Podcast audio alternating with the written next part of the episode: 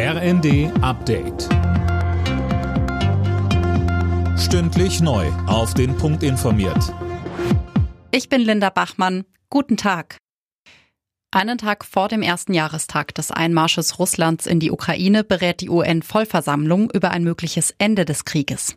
Sönke Röhling, es geht um eine Resolution, die die Ukraine eingebracht hat. Richtig, und daran wird gefordert, dass Russland seine Truppen aus dem Land zurückzieht. Vorab warnte UN-Generalsekretär Guterres außerdem vor dem Einsatz von Atomwaffen. Es werde immer deutlicher, sagt er, wie viel schlimmer es noch werden könnte.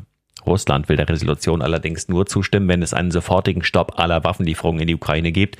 Die Frage ist nun, wie viel Rückendeckung Russland von anderen Staaten bekommt. Pekings oberster Außenpolitiker Wang betonte erst gestern bei einem Besuch im Kreml, die Beziehung Chinas zu Russland sei felsenfest. Ob es weitere Warnstreiks im öffentlichen Dienst gibt, werden wir wohl heute noch sehen, wenn die zweite Tarifverhandlungsrunde für die Mitarbeitenden von Bund und Kommunen endet. Den zweiten Tag in Folge sitzen Arbeitnehmer und Gebervertreter in Potsdam zusammen.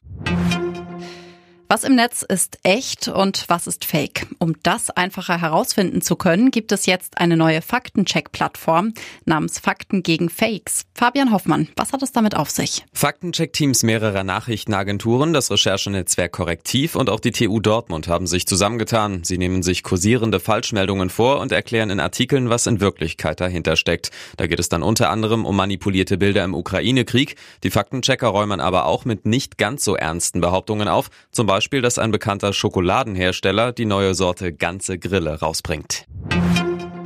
In der Fußball-Europa League kämpfen am Abend Bayer Leverkusen und Union Berlin um den Einzug ins Achtelfinale. Bayer ist bei der AS Monaco zu Gast. Das Hinspiel gewannen die Monegassen mit 3 zu 2. Union empfängt nach einem 0 zu 0 im Hinspiel Ajax Amsterdam. Alle Nachrichten auf rnd.de